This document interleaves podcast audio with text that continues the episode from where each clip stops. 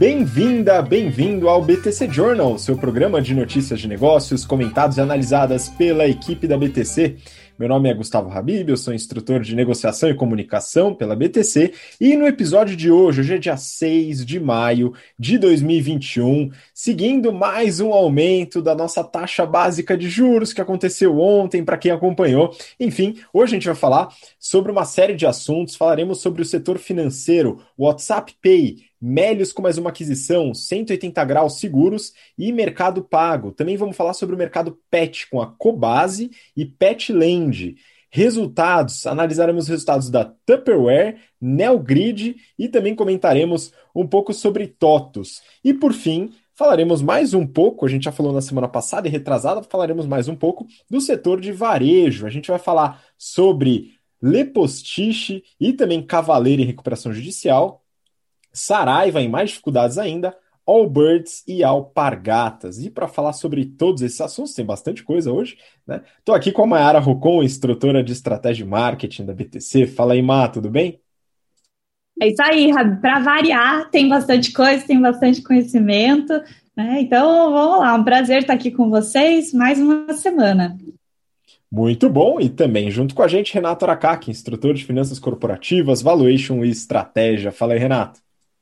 Fala Mayara, fala Gustavo, fala pessoal. Bom, não posso começar aqui o BTC Journal antes de mandar um salve para a turma 79, 80, 81, 82. Me, me solicitaram esse salve aqui nesse BTC Journal, né? Essa semana a gente está terminando a disciplina de Finanças Corporativas e Valuation.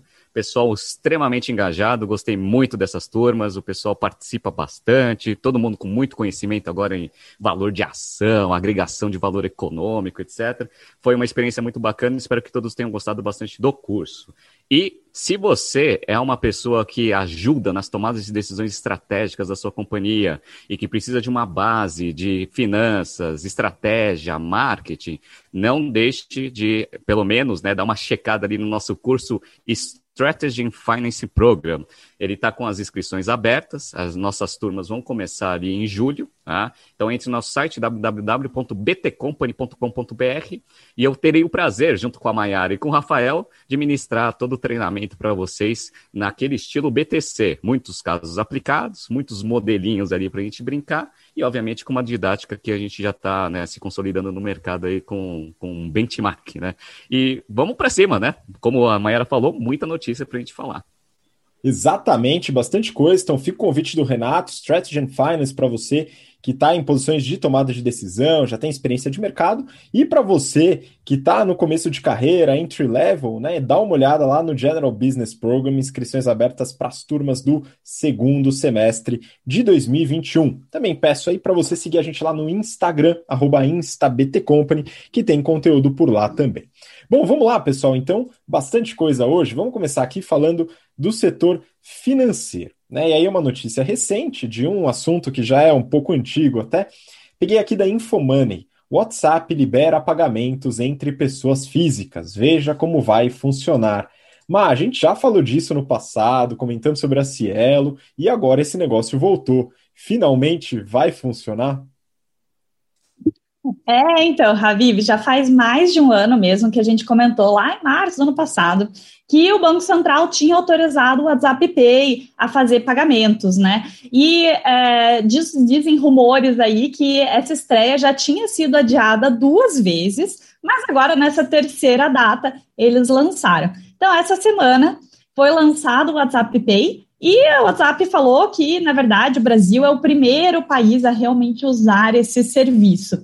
A intenção é que esse serviço entre na plataforma de Facebook e comece a tirar dinheiro de circulação, dê uma digitalizada em transações, ou melhor, acelere essa digitalização que está bem forte, né? É, eles pretendem aí ter mais ou menos 1, 2% dos 120 milhões de usuários mensais aqui do Brasil utilizando. E quando eu falo que o Brasil é a primeira plataforma, né, e o próprio WhatsApp fala isso, na verdade, na verdade, eles já fizeram um mini lançamento lá na Índia, e é a menina dos olhos dele, porque enquanto aqui tem 120 milhões, lá tem 400 milhões de usuários ativos mensalmente, né? é, mas por questões regulatórias, esse lançamento ficou pequeno ali e eles ainda não conseguiram estender. Então, até que eles é, realmente consigam resolver isso, o Brasil vai ser o primeiro país a realmente utilizar o serviço, apesar da Índia ser o maior mercado deles. Mas vamos lá, né? O que todo mundo quer saber: como que vai ser feito isso? Então, isso é habilitado pelo é, Facebook Pay e pelo Facebook Pagamentos, que foi o autorizado pelo Banco Central, né? Vai começar ali com alguns bancos e bandeiras selecionadas e só pode ser feito através de cartão de débito ou cartão pré-pago. Os bancos são Banco do Brasil, Banco Iter, Bradesco, Itaú, Mercado Pago, Next, Nubank, Sicredi e Upsicredi. E as bandeiras vão ser Visa e Master. Até um parênteses aqui, né? A Master tinha conversado já com os seus usuários, né, em pesquisa, e ela viu que 79% dos seus já clientes tinham interesse em utilizar o serviço. E o mais legal, gente, quando você pensa assim, ah, quem que vai querer utilizar isso? Você pensa, ah, os jovens, conectados, né? Não. A parcela que mais quis é, utilizar esses serviços, né, demonstrou maior interesse, foram as pessoas de mais de 65 anos de idade. Então, enquanto a média foi 79% interessados, nessa parcela foi de 83%. E aí, por quê? Porque eles valorizam muito a segurança e a privacidade que esse tipo de pagamento pode ter. Talvez essas pessoas tenham mais dificuldade de mexer no aplicativo do banco, né? Ou então nem tem o aplicativo do banco no celular. E se for para fazer uma transferência pelo WhatsApp, que o WhatsApp diz que vai ser tão simples quanto enviar uma foto, essas pessoas já têm esse acesso, elas já sabem utilizar, já confiam no WhatsApp. Então, pode ser muito mais fácil, né? É, e aí, para finalizar esse como, né, vai ser tudo processado pela Cielo nesse começo, mas o WhatsApp já falou que está aberto a outras empresas que queiram fazer parcerias, né? Eu li por aí rumores, não é uma informação oficial, mas que a WhatsApp vai ter que fazer um pagamento de dois centavos por transação para a Cielo. Não é certeza desse valor, tá, gente? Mas interessante saber que o WhatsApp não vai cobrar taxas dos usuários. Mas vamos prosseguir aqui que a gente já comenta esse ponto, né? Quais outras regrinhas que vai ter? Você vai poder transferir até mil reais por transação, até 20 transações por dia, até 5 mil reais é, de transferências por mês, tudo de transferência dentro do Brasil e em reais, e cada banco pode colocar um limite menor se quiser. Né? E por enquanto não vai ter transferência para empresas, mas eles já falaram que vai ser um próximo passo, né? Como que vão ser esses próximos passos também, além dessa transferência para a empresa? É, eles lançaram agora para algumas pessoas em São Paulo é, rumores também que em junho isso vai expandir para outras duas regiões, em julho vai ser é, Brasil todo, né? Mas o que na verdade eles falaram oficialmente é que eles vão fazer uma expansão gradual conforme eles forem vendo interesse e verem se tem que corrigir alguma coisa, né? Então eles vão habilitando algumas pessoas, algumas pessoas já estão habilitadas, dá uma olhada lá se você já pode fazer, né?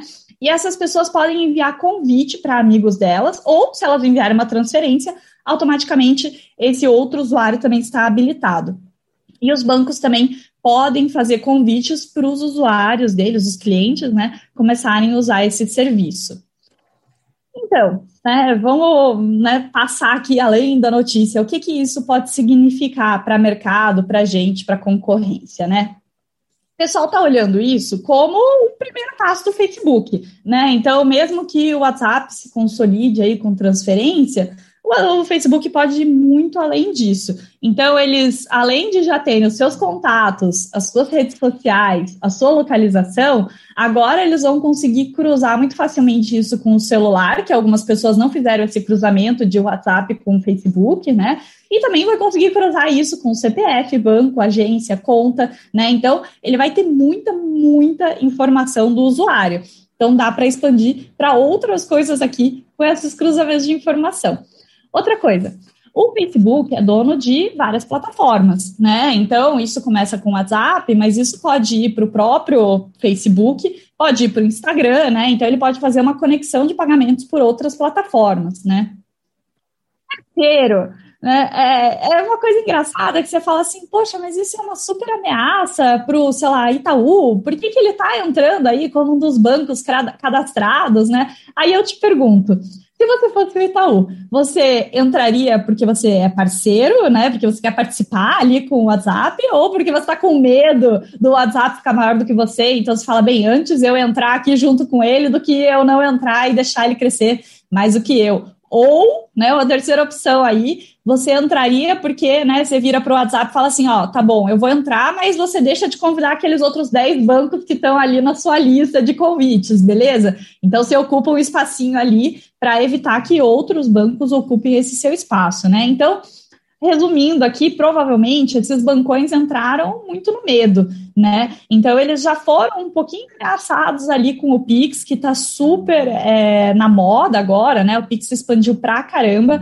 Uh, e, mas pelo Pix você deixa de cobrar a DocPad, né? Mas pelo menos o cliente tem que entrar no seu aplicativo ou no seu site, na conta dele do banco para poder fazer o Pix. Quando você pensa no WhatsApp Pay, por mais que ele use ali o cartão de débito do Itaú como um cadastro, ele não precisa ter essa interface com o banco. Então, o banco acaba perdendo esse ponto de contato com o cliente, né? Vamos lá, seguindo aqui nas nossas análises estratégicas, quarto ponto.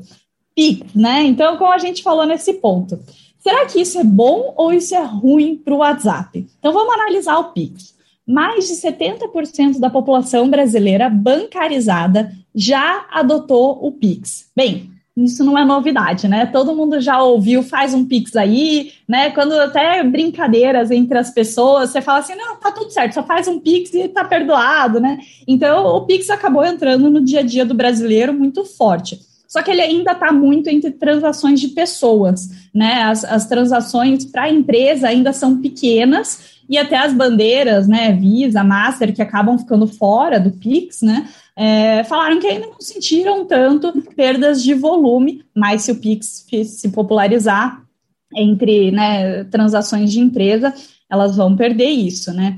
É, o que, que o Pix já fez aqui no Brasil, né? Então, entre novembro e março, ele já fez quase 400 milhões de transações que movimentaram é, aproximadamente ali 278 bilhões de reais, né? Então, um começo sensacional, né? E aí vamos para a nossa análise. Então, o Pix é ruim, mas é ainda bom para os bancos, melhor do que fazer um WhatsApp Pay.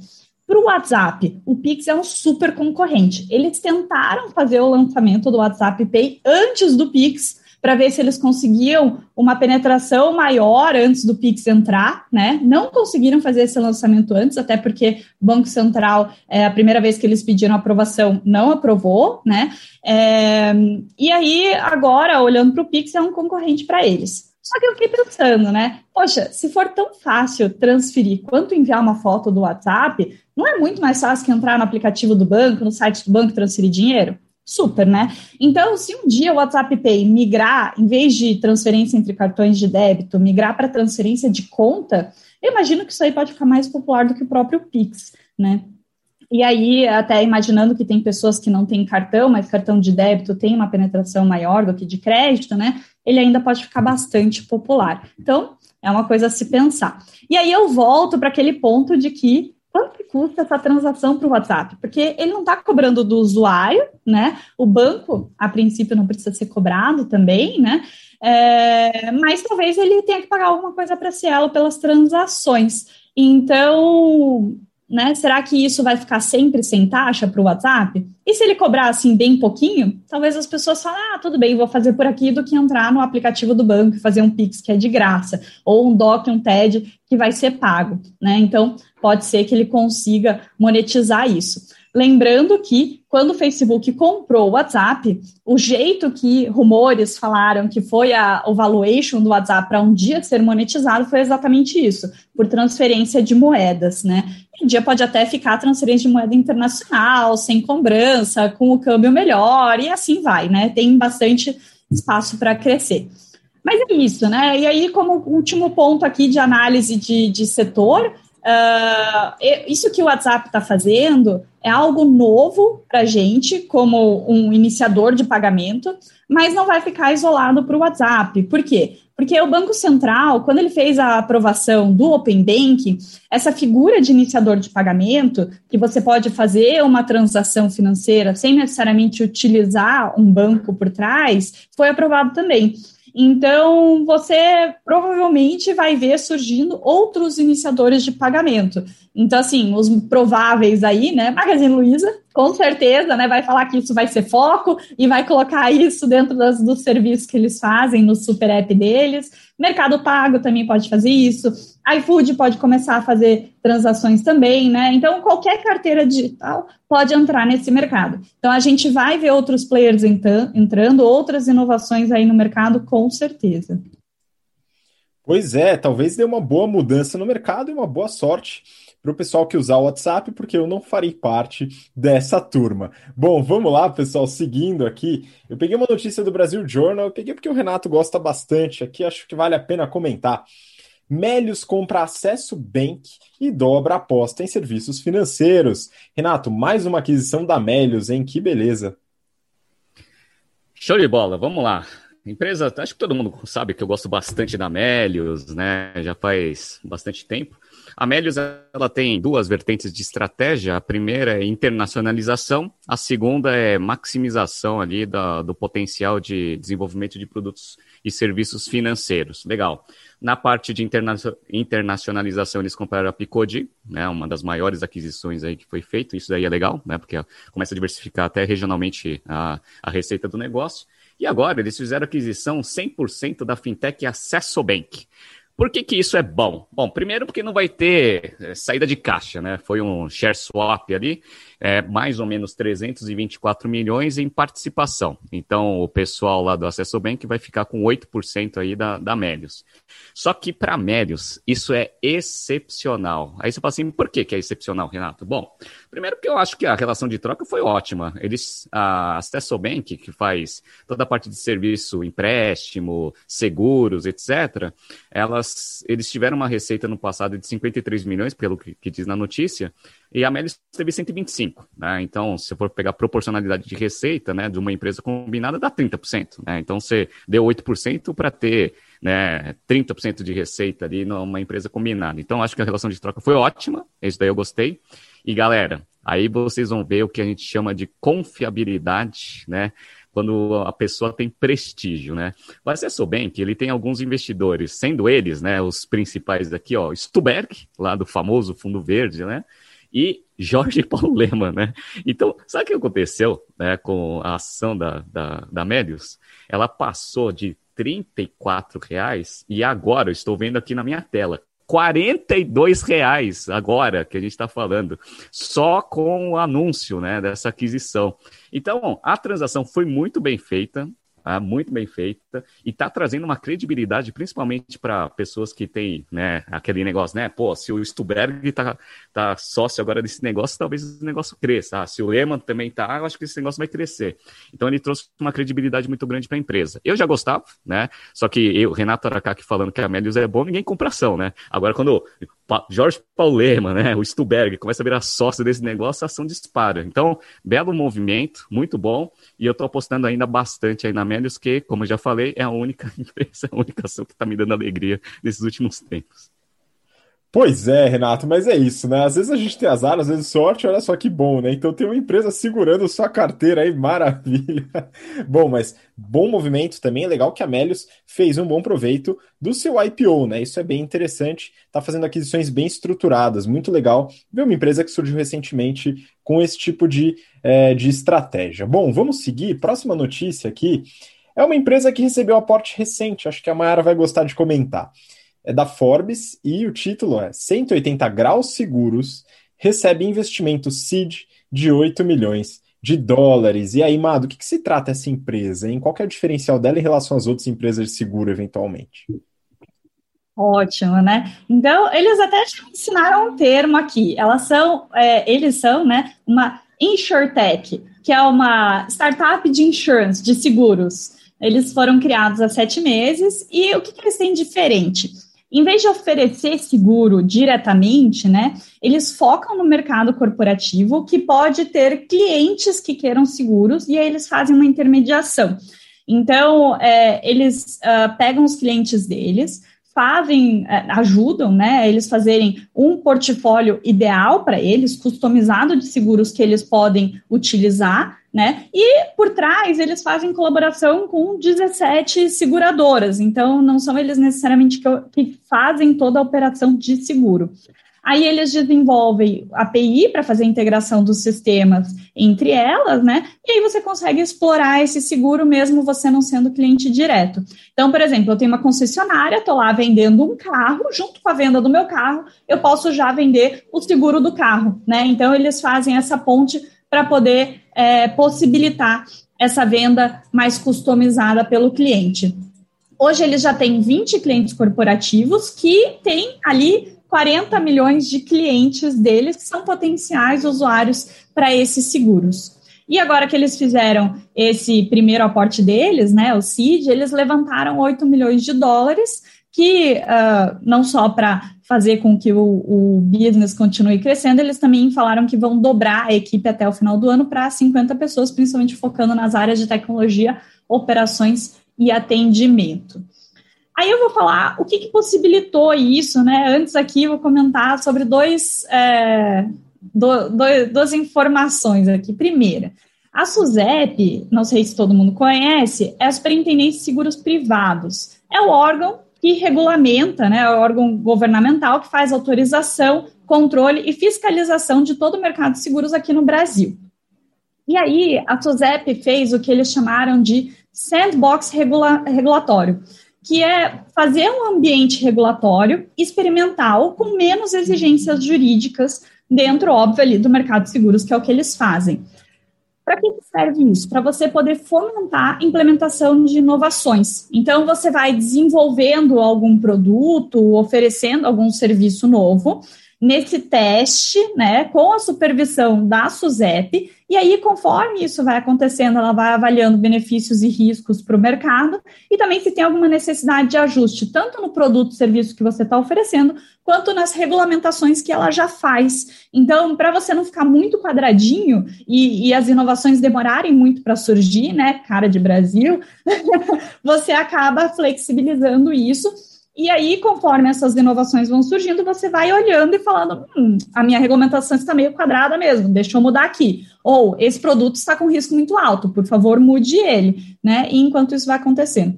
Ou seja, é, com essa implementação do sandbox regulatório, você consegue trazer empresas que, uh, dentro da regulamentação normal, não surgiriam, mas agora conseguem surgir e você tem um ambiente mais propício para inovação.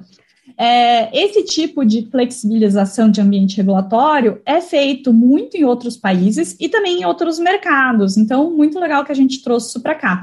Então, por exemplo, se a 180 graus fosse fazer uma empresa de seguros, né, eles teriam que ter uma grande reserva financeira, não só para né, ressarcir os clientes caso precisassem do seguro, caso tivesse sinistro, mas também para provar a SUSEP que eles conseguem ressarcir os clientes e poder começar a operar em seguros. E aí, com esse sandbox regulatório, eles conseguiram fazer né, esse início de, de business aí, fazendo essa ponte. Então, outro mercado aqui, gente, que abram os olhos, vão surgir outras inovações, possivelmente, muito legal também, até porque né, as nossas empresas de seguro atuais são enormes e extremamente consolidadas, né? Então, é sempre bom poder abrir mercado para inovação e para outras empresas, concorrência é a melhor coisa que pode existir. Pois é, e depois que eu descobri que havia seguro para celular, eu comecei a entender que esse mercado de fato tem muito a crescer.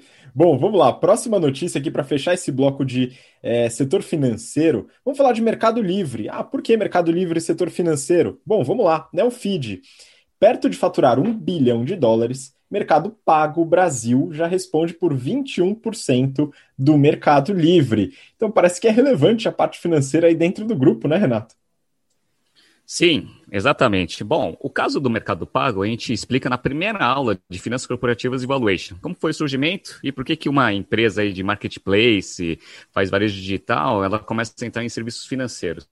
Bom, É, a gente sabe, né, que com, como você tem muita transação e você tem um ciclo de conversão de caixa que você consegue controlar entre comprador e vendedor, você consegue ter um fluxo financeiro relevante, no qual você consegue trabalhar alguns produtos financeiros, antecipação de, de recebível, eventualmente até usar o fluxo como base ali para fazer empréstimo. O mercado pago começou a crescer bastante, principalmente na operação do Mercado Livre, principalmente por causa dessas transações. Atualmente ele já representa é, 50, o Mercado Livre Brasil né, já representa 56% da receita total do Mercado Livre, ou seja, o mercado brasileiro é extremamente relevante. E como diz a notícia, o mercado pago, que vem sendo desenvolvido aí já desde 2004, ele já representa 21% da receita total né, do Mercado Livre, que foi de 3,9 bilhões de dólares. Então, como você tem muita transação né, sendo realizada na sua plataforma e você tem esse controle do fluxo de caixa, esse negócio tende a crescer cada vez mais. Né? Então você consegue dar, né, tem a base de usuários, você tem o fluxo de caixa, você consegue criar produtos financeiros em relação a isso. Isso daí é uma coisa que vem acontecendo bastante aqui no Brasil. Né? Não é só o Mercado Livre que está fazendo isso. A B2W tem a AMI, que é a, a, unidade ali de serviços financeiros, carteira digital, etc., também crescendo bastante. A Magazine Luiza, ela fez várias aquisições, né? Até difícil saber quais foram as aquisições direcionadas para isso, né? Mas a Hub Fintech foi uma delas, e ela tem todo o desenvolvimento lá no Magalu Pay. A Via, que agora não é mais Via Varejo, né? Via, ela tem a Bank, que também é uma unidade ali para isso, ou seja, todo marketplace, toda, todo e-commerce, ele tem essa oportunidade aí de você fazer serviços financeiros. Então, a concorrência é alta aqui no Brasil, mas como a Mayara falou, existe um, um espaço gigantesco aí para a criação de novos serviços, de inovação, e o Mercado Livre não está atrás. Qual que é o ponto de preocupação? Né? O ponto de preocupação é que o Mercado Livre, como ele tem uma concentração muito forte né, de receita aqui no Brasil, a concorrência a gente já percebeu que é grande, e a Amazon, ela vem apostando bastante no, no crescimento das suas operações aqui no Brasil. E, obviamente, concorrer com a Amazon nunca é um bom negócio. Então, vamos ver aí a Magazine, a Magazine Luiza não, né? O Mercado Livre se diversificando, focando bastante nessa parte de serviços financeiros, para ver se ela consegue ali ter um diferencial em relação aos concorrentes nacionais e também é, a Amazon que está entrando forte no Brasil. Pois é, de fato, mercado bem competitivo, acompanharemos, mas o Mercado Livre tem crescido de uma forma surpreendente. Né? Todo mundo achou que ia crescer, mas talvez um pouco além da conta. Bom, vamos seguir. Próximo bloco aqui. A gente tem falado sobre o mercado pet aqui e ali, né, nos nossos episódios, e aqui a gente juntou aqui duas notícias para comentar. Primeiro aqui do valor econômico. Cobase compra Pet Anjo para expandir operação digital. Renato, o pessoal da Cobase encheu o saco porque a gente só falava das outras empresas e a gente então agora está falando bastante da Cobase. Já é o segundo episódio seguido, hein? Mas essa aqui vale a pena comentar. O que, que você achou dessa aquisição? Legal. O mercado pet também é um mercado que a gente avalia bastante nos nossos cursos, principalmente de finanças corporativas, valuation e estratégia, porque é um mercado que está passando por uma consolidação. Então, a Pets, a gente já gosta bastante, já falou bastante sobre esse negócio, e a Cobase agora ela decidiu, depois que ela recebeu o aporte ali de 300 milhões da, do Kinea, que ela também vai ser extremamente relevante e também vai para a consolidação desse mercado, que tem um potencial gigantesco e que ficou né, muito mais importante por causa da, da crise que a gente está vivendo atualmente. Beleza. Qual que é uma das uh, verticais aí de crescimento da Cobase? É a parte de serviços digitais né, para esse segmento. Então ela fez a aquisição da Pet Anjo, que é basicamente um marketplace ali de venda de serviços para pet. Então, né, que pessoal que gosta de andar com cachorro e todas as outras coisas que né, tangenciam aí esse segmento. A Pet Anjo é bem relevante, então ela tem mais de 110 mil serviços vendidos aí dentro da sua plataforma. E a ideia da Cobase é plugar essa parte de serviços com já o marketplace que ela já tem para tentar dar aquela impulsionada aí nos serviços digitais. Então, aquela avenida de crescimento digital que toda empresa precisa fazer antes de eventualmente ir para uma abertura de capital para uma consolidação de mercado. Então, Cobase dando aqueles passos né, largos aí para ser a próxima empresa nesse setor a fazer a famosa abertura de capital. Pois é, excelente. Mais uma para esse caminho possível, como o Renato comentou. E vamos continuar então para mais uma empresa. Essa daqui a gente nunca falou, em Má, então vale a pena comentar sobre ela, Brasil Journal. Título seguinte: A lojinha de bairro que quer ser o maior pet shop do mundo. Aqui estamos falando de Petland. E aí, Ma, o que, que a gente tem a falar sobre essa empresa e o modelo de crescimento aqui? Olha, muito interessante essa empresa. Começa que ela é uma master franquia de uma rede americana, né? Então, na verdade, a Petland é americana e ela veio para cá como essa franquia. Só que o que aconteceu? Ela não só ficou maior do que a marca mãe lá dos Estados Unidos, como ela é a operação mais bem sucedida da Petland no mundo. Então, só para comparar, lá nos Estados Unidos ela tem 96 lojas e aqui no Brasil tem 279, praticamente três vezes o que ela tem lá nos Estados Unidos. E ela está distribuída em 27 estados, ou seja, quase que no Brasil inteiro também. É, dessas lojas, 132 são franquias dela e 140 são pet shops afiliados. E no ano passado, eles giraram ali um GMV de 181 milhões de reais, que foi 60% maior do que o de 2019. Então, enorme e crescendo, né? E o interessante deles aqui são dois pontos. O primeiro são esses pet shops afiliados. O que foi a ideia deles? você não compartilha a marca, mas você consegue, através de uma mensalidade, como se fosse uma, uma franquia, mas sem a marca, né? Você dá acesso a cursos de capacitação para a equipe do pet shop você dá acesso a fazer compras conjuntas, então você consegue diminuir o custo de compras, né? Porque você uh, tem maior poder de barganha como cliente com os fornecedores, né? E você também pode ter alguns produtos de marca própria da Petland no seu portfólio. E aí, né, você não só tem mais marcas, mas você consegue ter uma oferta melhor para o seu consumidor, normalmente com menor custo, né?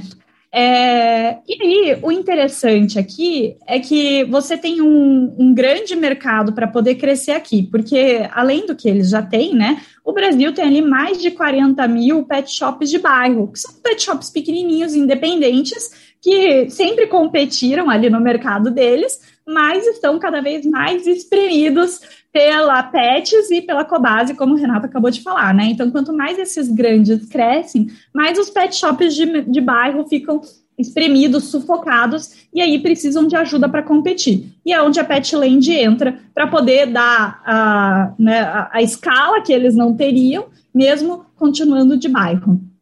E eles falaram, né, que quando você faz a conversão para a marca deles, né, na verdade, faz essa mensalidade, essa afiliação com eles, não necessariamente converte a marca, você consegue ter um incremento nos primeiros seis meses de mais ou menos 40% de faturamento, um incremento de 6,5 pontos percentuais de margem bruta, e você consegue crescer também receita de serviço mais ou menos uns 20%. Então, eles ajudam pra caramba, né? Com escala e com know-how ali. Segunda coisa interessante é que eles é, não estão atrás né, dessas grandes ampliações de portfólio que a gente está ouvindo aí, de Pets, Cobase, Pet Love, né? Então, desde 2018, eles têm aumentado bastante o portfólio. Eles criaram a Doutora May, que é uma rede de consultórios veterinários. Eles compraram e-commerce para também poder se digitalizar e não ficar por trás, né? E lançaram nove linhas de produtos de marca própria. E eles falam que essas marcas próprias são um sucesso nas vendas, que elas conseguem alcançar mais ou menos 20% de share dentro das categorias delas, e é muito bom para a marca própria. E aí, né, o que, que se fala da notícia aqui é que eles estão começando aí conversar com investidores para poder financiar o plano deles de se tornar a maior rede de pet shops do mundo. Então, eles falaram que sem investimento nenhum, eles já estavam esperando um crescimento de 50% esse ano do GMV deles. Mas com investimentos, eles conseguem crescer muito mais e eles querem até 2027 chegar a 2.500 lojas no portfólio deles aqui do Brasil. E claro, muito impulsionado por esses pet shops afiliados, né, fazendo sourcing de pet shop de bairro.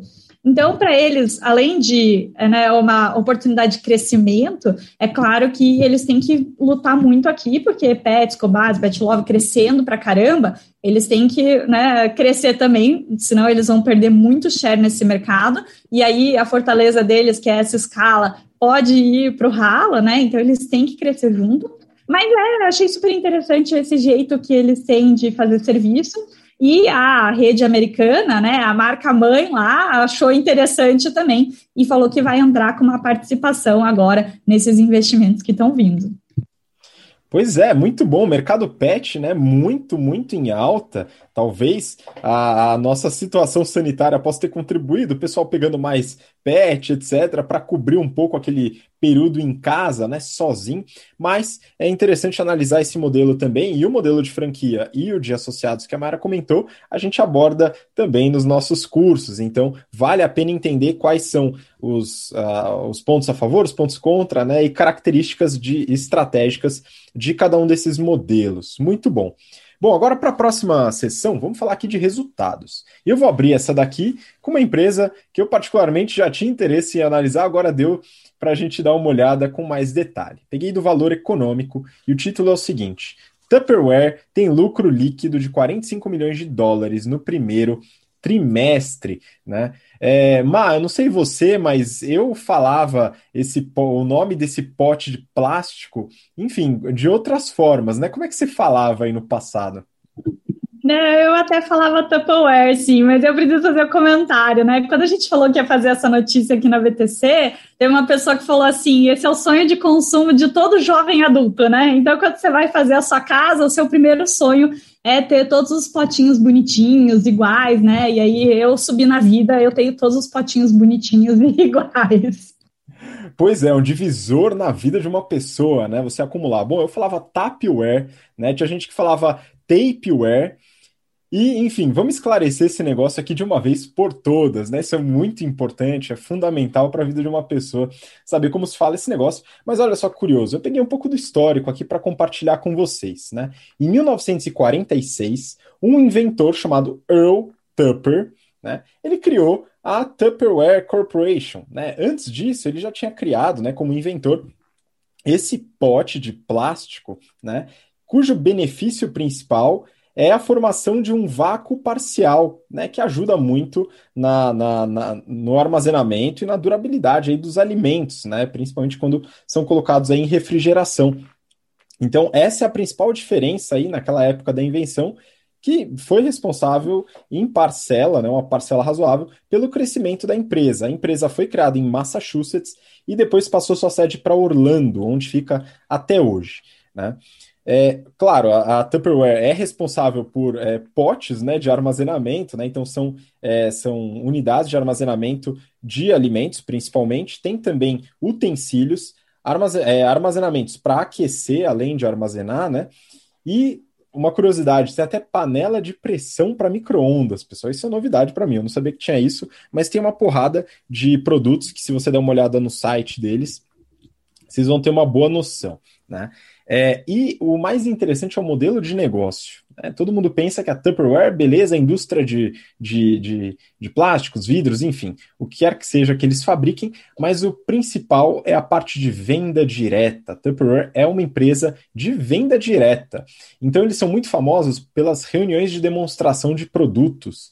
Né? Então, toda aquela estrutura de vendas, consultoras, modelo de expansão, né, de, é, de incentivos para consultores montarem suas próprias equipes, realizarem todos, todas as demonstrações de vendas. Né? Isso é muito forte para eles. Foi uma das alavancas de crescimento. E a empresa já faturou mais de 2 bilhões de dólares por ano. Né? Ela vem numa queda desde 2014 de receita. Né? Esse ano a gente vai falar um pouquinho do valor, né? qual foi a receita em 2020, mas já foi uma empresa que faturou mais de 2 bi. E hoje ela tem mais de 3 milhões de consultoras ao redor do mundo, né? uma empresa que atua no mundo todo.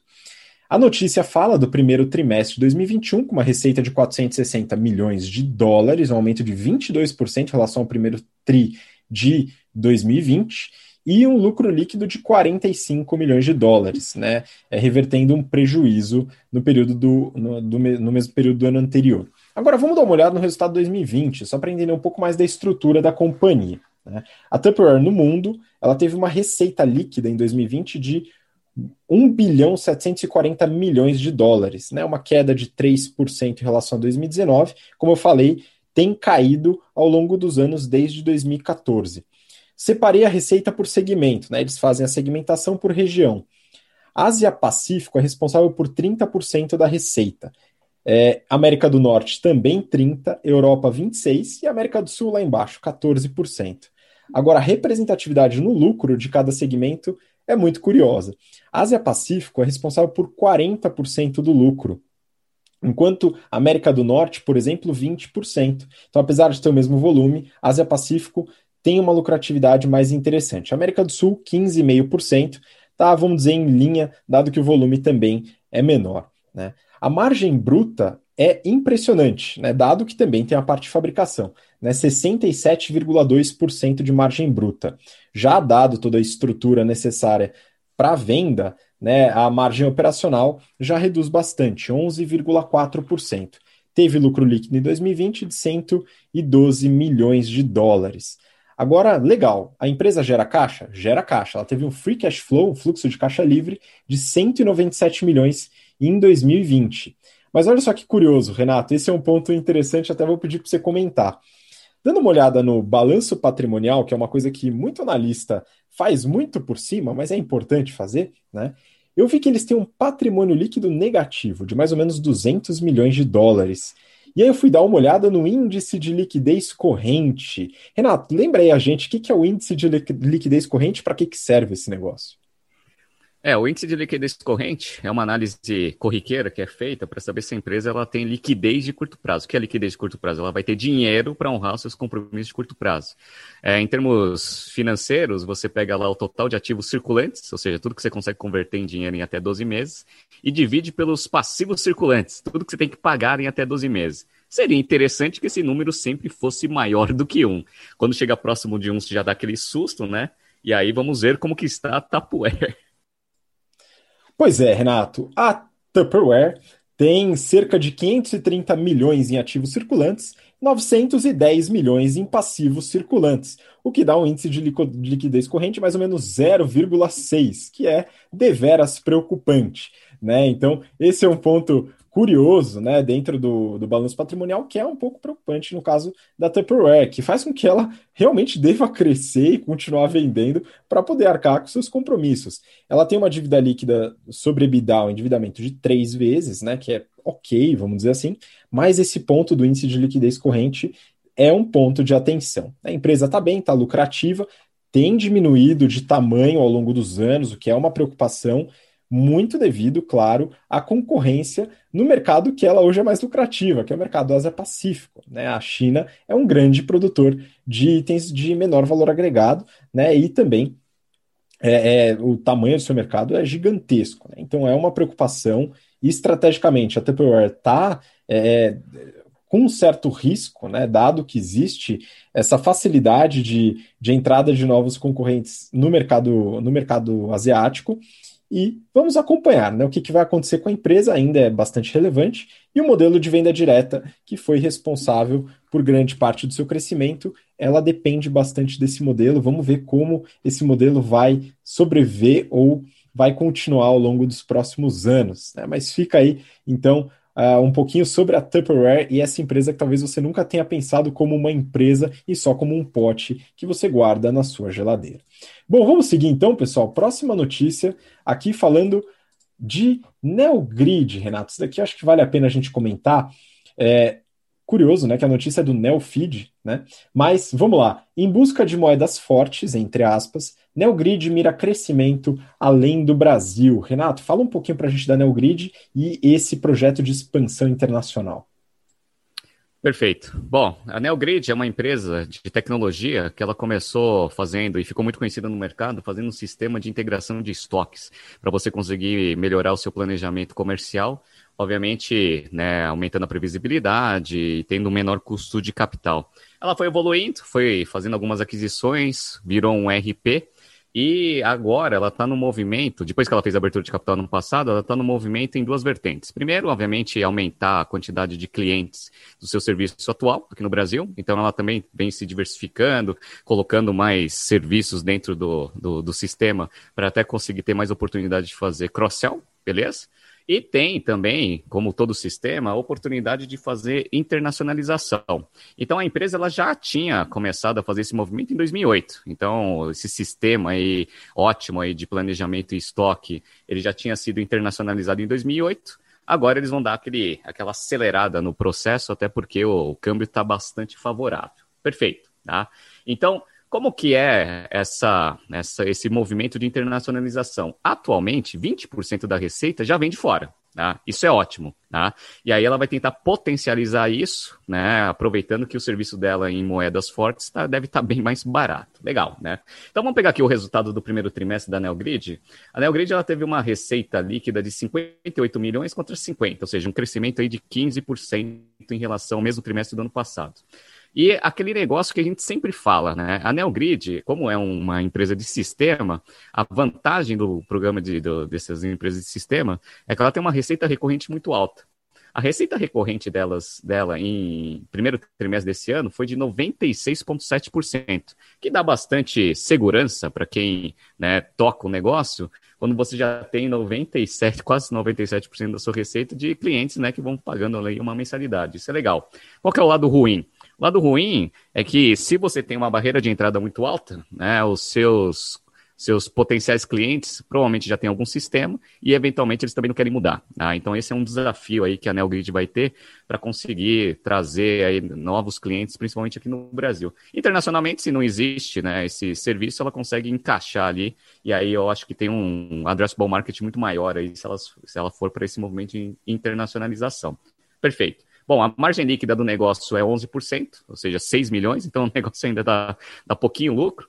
E tem uma margem de 24,6%, né? Que é um pouco abaixo aí da média de mercado, principalmente dos grandes, mas é uma empresa que vem crescendo bastante. Então, a Neogrid é uma empresa interessante aí para a gente é, avaliar e ir acompanhando. Ela fez abertura de capital recente, né? Pegou o dinheiro e já fez algumas aquisições, comprou a Smarket, que é uma empresa que faz plataforma de, protos, é, de promoção no ponto de venda então é, uma, é um sistema bom ali para a parte de, de varejo, que está quente aí, que vai ser o último tema aí do BTC Journal. Vamos ver.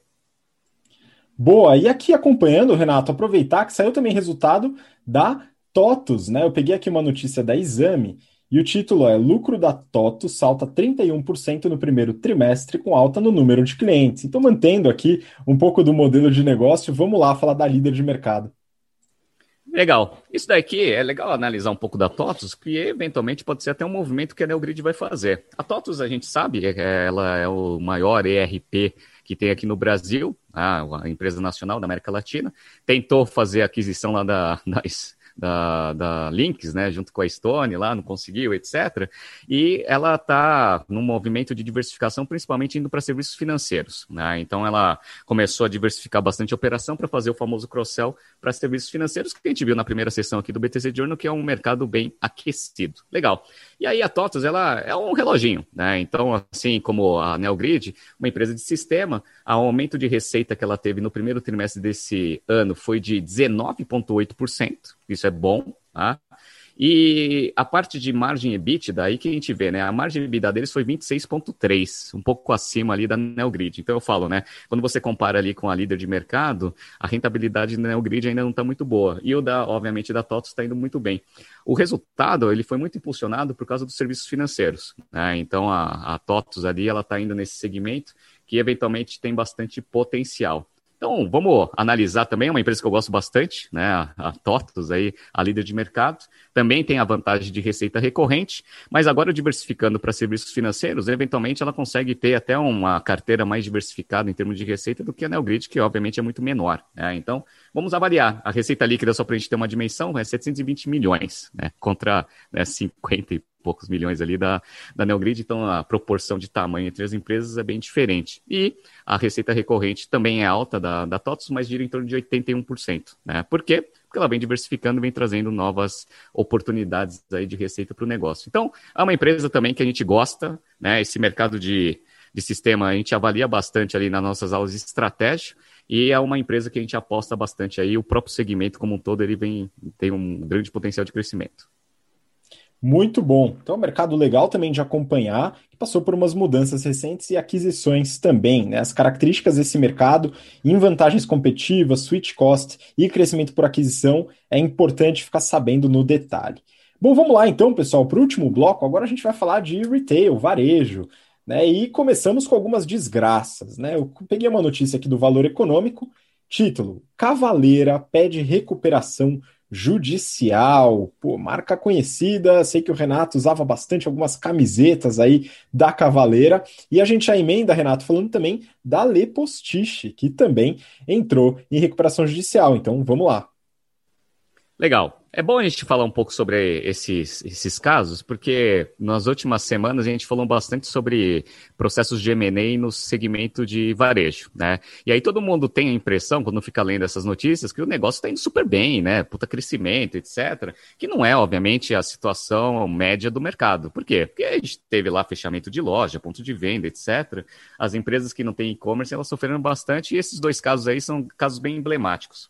A Cavaleira é uma marca super conhecida, na minha adolescência ali, eu gostava bastante de comprar aquelas camisetas, né? Que eles faziam sátiras, né? Em relação a algumas coisas famosas de mercado, né? Eu tive a camiseta da Ardidas, né? né que eles pegavam lá o símbolo da Adidas, né? E aí colocavam um símbolo assim de coisa ardida, né? Então, ardida, né? Tem os The Beagles, que também era uma camiseta ali que tinha o símbolo da The Beatles, né? Só que parecia o Snoopy ali, né? Então, me falavam que toda vez que eles faziam umas camisetas dessas, eles tomavam um processo, né? Então, assim, eu acho que gastaram muito dinheiro com processo e aí o negócio foi mal, né? Não, tô brincando, vamos lá. Em 2017 e 2018, a empresa já estava indo mal, até por causa da crise, né? O mercado ficou muito ruim de varejo em 2014, 15, 16. E aí a empresa estava passando por bastante dificuldade naquela época já, ou seja, ela já vinha numa trajetória de queda. E, obviamente, essa situação que a gente está vivendo, ela só acelerou o processo de deteriorização dos financials, né? Então, a empresa entrou com uma recuperação judicial, uma proteção para não ter nenhum credor ali pedindo a falência do negócio. Aparentemente, eles têm 34 milhões de empréstimos e financiamentos a pagar e 60 milhões de dívidas tributárias. Então, o que ela fez? Ela contratou uma consultoria, eles estão fazendo um plano de reestruturação para ver se a empresa ela consegue, eventualmente, né, se reorganizar para depois, eventualmente, pagar todos esses, esses passivos que a empresa tem. Só para vocês terem uma ideia como houve uma queda aí nos resultados da empresa. Ela, a empresa ela caiu, né, teve uma queda de receita em 2018 para 50 milhões, né, era 50 milhões, em 2018 caiu para 40 e agora está menos de 20. Tá? Então a empresa está indo para o buraco mesmo, né, um prejuízo homérico ali em 2019. Aparentemente, ano passado eles tiveram um, um prejuízo de 250 mil reais. Né? Você fala assim, ah, então o prejuízo está melhor, né? Mas se você não tem geração de caixa, não adianta absolutamente nada. Então, aparentemente, eles vão pedir né, essa proteção aí para conseguir organizar, gerar um pouco de caixa para ver se eles conseguem se reestruturar. Esse é o caso da Cavaleira. A Lepostiche, ela também estava passando por reestruturação, como você, eu não sei, é uma empresa super tradicional, ela foi fundada em 1970. Então ela tem duas linhas de receita tradicionais, né, que são as mais fortes, que é mala de viagem e é, mala aí para escola, né? Então, para criança, né? Usar mochila, etc., para ir para escola. Bom, são os dois segmentos que estão tomando um calor aí, né, na situação atual. Então, já estava em, em dificuldade. E agora esses dois segmentos, ninguém está comprando mala de viagem porque ninguém está viajando, né? Muito menos as escolas fechadas, também ninguém está comprando mochila, né? Então, assim, tá, pegou bem no cerne ali das duas linhas de receita tradicionais da empresa. Ela já chegou a ter 400, é, 220 lojas no país com faturamento de 440 milhões. Então já foi uma empresa grande. Agora ela tem 45 lojas próprias e 98 franquias. E também pediu aí recuperação judicial para ver se reorganiza. Então, assim, o varejo tá bom? É, tá, tá, tá com bastante dificuldade. O mercado de M&A está aquecido, mas todas as empresas né, que atuam no varejo tomaram calor ano passado e ainda com essas restrições, ainda estão né, com, as, com seus resultados bem comprometidos. Bom, como desgraça pouca não é bobagem, né? Talvez tenha algo pior do que a recuperação judicial, hein, Renato? Então vamos lá para a próxima notícia. Valor econômico. Saraiva não consegue vender ativos. E aí, Renato, é o fundo do poço? Perfeito. Sempre me perguntam isso, né? Você entra em recuperação judicial, o que vai acontecer? Bom, teoricamente você tem um plano, né, que é aprovado ali pela justiça, para você conseguir eventualmente executá-lo, né? E aí ele vai, obviamente, a justiça vai avaliar se é viável ou não. E aí você precisa executar esse negócio para você conseguir, né, levantar um pouco de dinheiro, organizar a operação, para você conseguir cobrir ali o que você combinou com os credores. Perfeito, né? A Saraiva, a gente sabe que ela está em dificuldade já há muito tempo e ela entrou em recuperação judicial e tentou se reorganizar. É, já não estava indo muito bem o próprio setor, né? Vende né, livro, eletrônico, etc., a gente tem a competição dos grandes varejistas, principalmente entrando nesses segmentos, então a Saraiva já estava passando por bastante dificuldade mesmo, e aí ela né, tentou fazer o leilão de alguns ativos para conseguir levantar dinheiro, para conseguir cobrir um pouco ali dos passivos que a empresa tem. Ela tem tentou né, fazer a venda de 23 lojas físicas que ela tem e o e-commerce. A primeira parte do leilão, né, ou seja, a primeira tentativa deles, foi levantar 190 milhões com as lojas físicas e 150 milhões com e-commerce. Aí acontece aquele negócio, né? Quem que vai querer investir né, em modelo de big shop, loja física grande, e-commerce, né? Dado que existe aí tecnologia muito barata para você conseguir abrir um e-commerce hoje, né? Gastando muito menos do que 150 milhões. Então, não teve nenhum interessado na primeira, no primeiro leilão. A gente falou assim: bom, acho que a gente exagerou aí no valor, vamos dar uma reduzida, né? Aí reduziram para 113 milhões o valor das lojas, que era 190, e, e 90 milhões o e-commerce. Aí fizeram o segundo leilão, nenhum interessado. Ou seja, o que, que vai acontecer? Provavelmente a empresa não vai conseguir levantar dinheiro, os credores eles vão, né, agora executar mesmo, né, então vai sair da recuperação judicial e ela vai declarar falência. Só que agora para o credor é péssimo, né? Porque a empresa ela queimou bastante patrimônio nesses últimos anos. Então agora você vai executar a dívida num valor potencial de recuperação muito menor. Então, aí, às vezes a recuperação não dá certo. No Brasil, inclusive, a maior parte das empresas que entram em recuperação não conseguem sair. Vamos ver aí se Cavaleira e Lepostice vão ter um futuro diferente aí da Saraiva. Pois é, e a gente já falou bastante da Saraiva aqui, né, Renato? Não é só o modelo de negócio, questão de livraria, digitalização, tem também muita falha de gestão.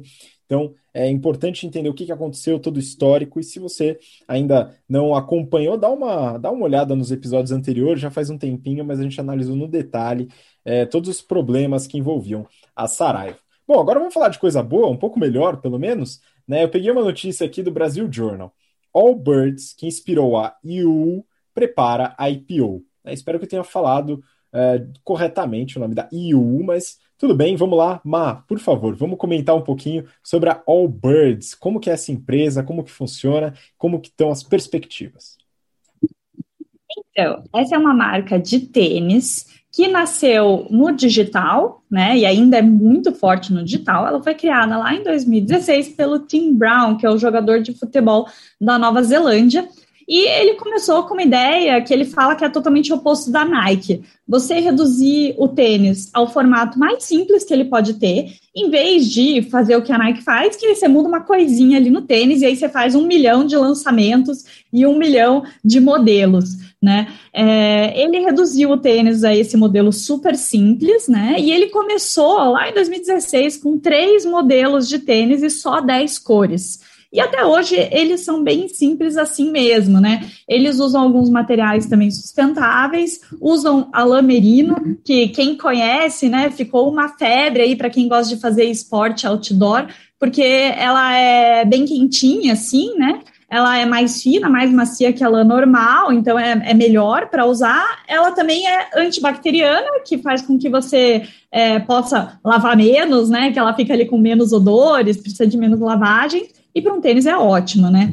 É, e aí, eles é, acabaram ficando bem famosos, né? Até por isso que a gente está falando deles aqui. O Leonardo DiCaprio, além de ter usado o tênis deles, é um dos investidores. E também esses tênis já foram usados por nada mais, nada menos do que Obama, né? Então, realmente, o negócio virou febre. Agora, em 2020, eles fizeram alguns lançamentos para sair desse tênis básico, foram para tênis de corrida e também lançaram linha de roupas, que inclui meia, jaqueta, agasalho. Ou seja, ele começou com uma ideia bem diferente do modelo da Nike, mas está batendo diferente ali com um portfólio de Nike e outras gigantes dentro de artigos esportivos, né? Como eu comentei, eles ainda têm o e-commerce como principal fonte de receita, mas eles têm 23 lojas físicas em cidades pouco pops como Londres, Berlim, Xangai, Tóquio, né? E eles falaram que até o final do ano querem abrir mais 13 pontos de venda físicos, né? Então, bem cara de empresa que está se preparando a IPO, não por acaso, né? Então, lançando bastante coisa, aumentando o portfólio, é, abrindo loja, né? Então, para dar um boost ali na receita. É, e aí eles começaram ali conversas com bancos para realmente fazer o IPO, que claro vai ser lá em Nova York, né? Uma empresa baseada lá. É, e uh, provavelmente é, vai ser uma notícia aí nos próximos meses de que eles vão abrir. Como a Habib comentou, ela foi a marca que inspirou a IO aqui no Brasil, que a gente já comentou, já faz um tempo, né? Mas busca lá, o Renato comentou sobre a marca.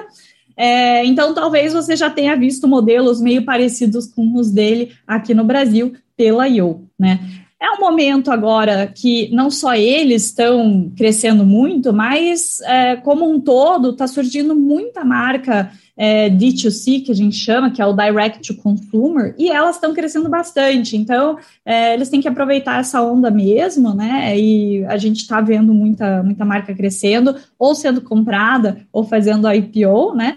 Então, é, eles estão aproveitando isso. E só para a gente ter uma noção aqui, a última vez que eles fizeram captação privada, que foi em setembro do ano passado, foi a série C deles, eles conseguiram levantar 100 milhões de dólares e o valuation deles foi de mais ou menos 1,7 bilhão de dólares. Com certeza o valuation cresceu até com as vendas dessas, desses novos lançamentos é, vindo, né? Com essas próximas lojas que eles vão abrir, com certeza esse valuation vai crescer. Então vamos esperar aí para ver quando eles forem realmente anunciar o IPO para analisar melhor eles e ter acesso melhor às finanças também. Exato. Nossa grande alegria é quando a empresa fala que vai fazer o seu prospecto e libera os dados para a gente dar uma analisada. Então, isso é muito importante. E agora, saindo de tênis, vamos falar de chinelo. Peguei uma notícia do valor econômico, e aqui a gente fecha né, o, o BTC Journal dessa semana, a última notícia. Alpargatas adquire empresa de software e Oasis para crescer no varejo digital. Renato, como está esse movimento da Alpargatas e os resultados da empresa também? Legal. Bom, a gente falou aqui nessa edição muito sobre empresas indo para internacionalização, né? Até para conseguir ter o benefício aí da, do câmbio favorável aí da que o real está permitindo aí para os exportadores. O resultado, ele vem e a gente vai pegar o exemplo aqui da Havaianas, por exemplo, né? 38% da receita que ela divulgou agora no primeiro trimestre já veio de mercados internacionais. Ah, então, isso daí é a, a, a, o aproveitamento aí do câmbio nos resultados em reais da companhia. Então, só para vocês terem uma ideia, a margem bruta da, da, da Havaianas, aqui da Alpargatas, né, que é a maior linha de receita deles é a Havaianas, né, é, aumentou bastante aí a margem bruta, mas está em torno de 44% aqui no Brasil. Perfeito. Lá na Europa, a margem bruta é de 70%. Na operação Estados Unidos, 73%. E na China, 79. Então o que acontece, né? Como você ganha muito mais reais por chinelos vendidos, né, com o mesmo custo, consequentemente a margem bruta aumenta. Então, isso influenciou bastante no resultado da empresa? Com certeza. Então, ó, no primeiro trimestre aqui de 2021, eles tiveram uma receita líquida de 901 milhões contra 679 no mesmo período do ano passado, um aumento de 32%. A margem bruta aumentou de 49% para 52,5%. Consequentemente, o EBITDA, que era negativo ano passado, foi para positivo, 175, fazendo a empresa ter esse lucro médico aí de 126 milhões contra 23 no mesmo período do ano passado. Ou seja, né, Alpargatas aproveitando bastante aí ó, o câmbio virando aí uma máquina de dinheiro. Então, o fluxo de caixa das atividades operacionais também aumentou bastante. Eles geraram 285 milhões de caixa operacional contra 96 no mesmo período do ano passado. E eles definiram aí as, as quatro alavancas aí de crescimento da empresa para ano de 2021. Quais são elas, né? Inovação na parte de desenvolvimento de novos produtos, sustentabilidade, que está bem em voga aí dentro desse mercado, e as outras duas, global, ou seja, se internacionalizar ainda mais, né? Ter uma, um pezinho lá fora muito maior do que esses 38% de receita, e a digitalização. Por que eu estou explicando tudo isso? Porque dentro desse braço de digitalização, a aquisição da iOasis, que é essa empresa aí, é uma empresa de, de desenvolvimento, então eles fizeram aquisição, é como se fosse uma aquisição para criar um braço de desenvolvimento tecnológico para atuar em três frentes que eles colocaram aqui. Primeiro, acelerar o CRM, eles falam que eles têm uma base gigantesca aí de dados, de clientes, que eles querem começar a traduzir isso em vantagem competitiva. Serviços de omnicanalidade, eles têm muitas lojas no Brasil, 487, então eles querem começar a integrar operação online e offline.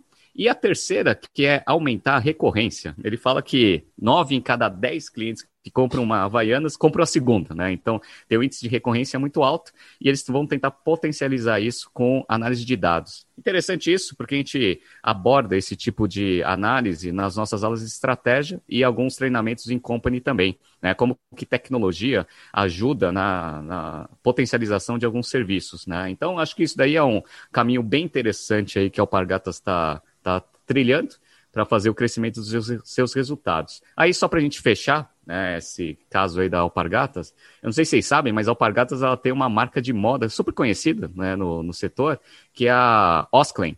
Só que esse daí, obviamente, está sofrendo como todas as outras empresas de moda. Então, o que, que, eu acredito, né? E a gente pode ficar monitorando esse mercado.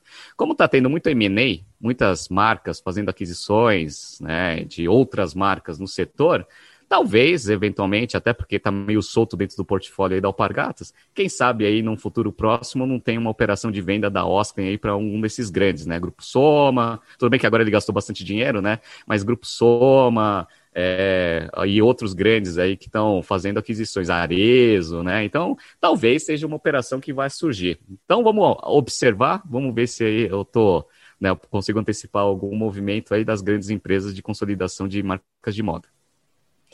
Muito bom. E com essa notícia a gente fecha o BTC Journal dessa semana. Então queria muito agradecer, Ma, muito obrigado de novo. Obrigada, Habib, obrigada, Renato, obrigada a todos os ouvintes. Vejo vocês semana que vem. E quem eu também vou ver semana que vem, já vou mandar meu abraço aqui, é o pessoal do GVT, né? Então, segunda e quarta começam as aulas de estratégia e eu vejo vocês lá. Um abraço. Excelente, o pessoal vai sofrer na sua mão, mas vai aprender bastante. Obrigado, Renato, também pela participação de novo. Obrigado, Mayara. Obrigado, Habib. Obrigado, pessoal. Né? Sabadão a gente começa as aulas de estratégia também. Vai ser a primeira vez que eu vou ter contato com as turmas de sábado aí do GBP. Me aguardem. Isso aí, vamos para cima, muita aula ainda e semana que vem, claro, mais um episódio do BTC Journal. Então, muito obrigado pela audiência, né, e também por acompanhar a gente frequentemente. A gente se vê na próxima semana. Um grande abraço, até lá. Tchau, tchau.